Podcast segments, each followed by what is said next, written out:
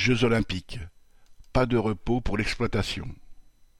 Un décret de la Première ministre et du ministre du Travail, adopté le 24 novembre, permettra au patronat des entreprises impliquées dans l'organisation et la diffusion des Jeux olympiques de suspendre le repos hebdomadaire de leurs salariés pendant un mois l'été 2024. Déjà, une loi relative aux JO, adoptée en mai, ouvrait la possibilité de suspendre le repos dominical.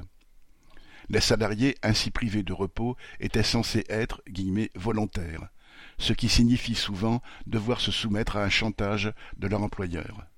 Mais, dans le nouveau décret, toute trace de volontariat a disparu. Seuls les patrons décideront.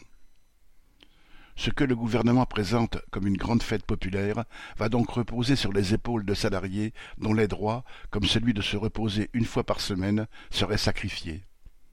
À la sueur des athlètes se mêlera celle des premiers de corvée, soutiers des transports, de la santé, de la restauration, etc., qui font tout fonctionner en région parisienne.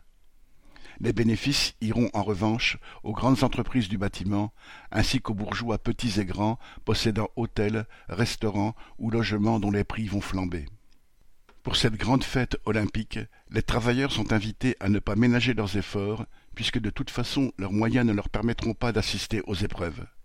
Alors, nul doute que ce premier décret anti-ouvrier sera suivi d'autres. Lucien Détroit